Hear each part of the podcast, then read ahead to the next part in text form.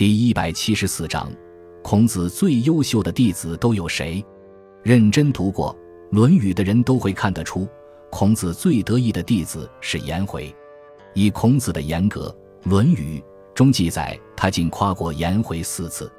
比如有一次无缘无故的，孔子便突然发感慨：“贤德呀，颜回，吃的是一小筐饭，喝的是一瓢水，住在穷陋的小房中。”别人都受不了这种贫苦，颜回却仍然不改变向道的乐趣。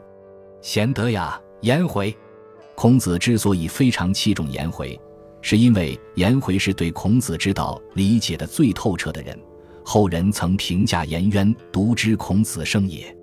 另外，颜回不仅好学，而且将孔子之道落实在了自己身上，真正做到了知行合一。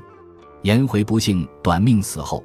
孔子非常悲痛，当着其他弟子的面直言，再也没有像颜回这么好学的人了。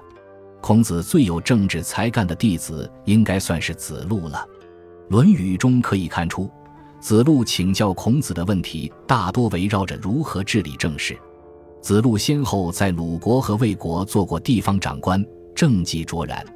鲁国执政大夫季康子问孔子：“子路这个人，可以让他治理政事吗？”孔子说：“子路果敢决断，让他治理政事有什么困难呢？一般人听讼需要听取当事双方的言辞才可判案。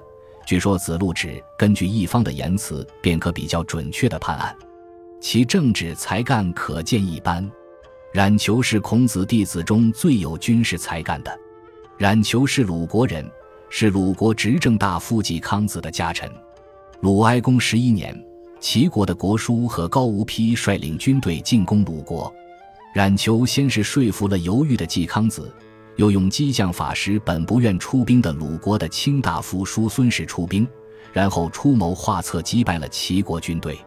对此，季康子很好奇，问他的军事才能是天生的还是后天学习的？他则回答是跟老师孔子学的。于是季康子决定迎接在国外游荡的孔子回鲁国。孔子门生中最有钱的是子贡。子贡因为深谙经商之道，每每能预测市场行情，以致家累千金。《史记》记载，子贡有钱到他所到之处，诸侯国君与他分庭抗礼。而且后世认为他是春秋时期与范蠡、吕不韦并列的几大商人之一，有陶朱事业、子贡生涯的说法。陶朱即范蠡。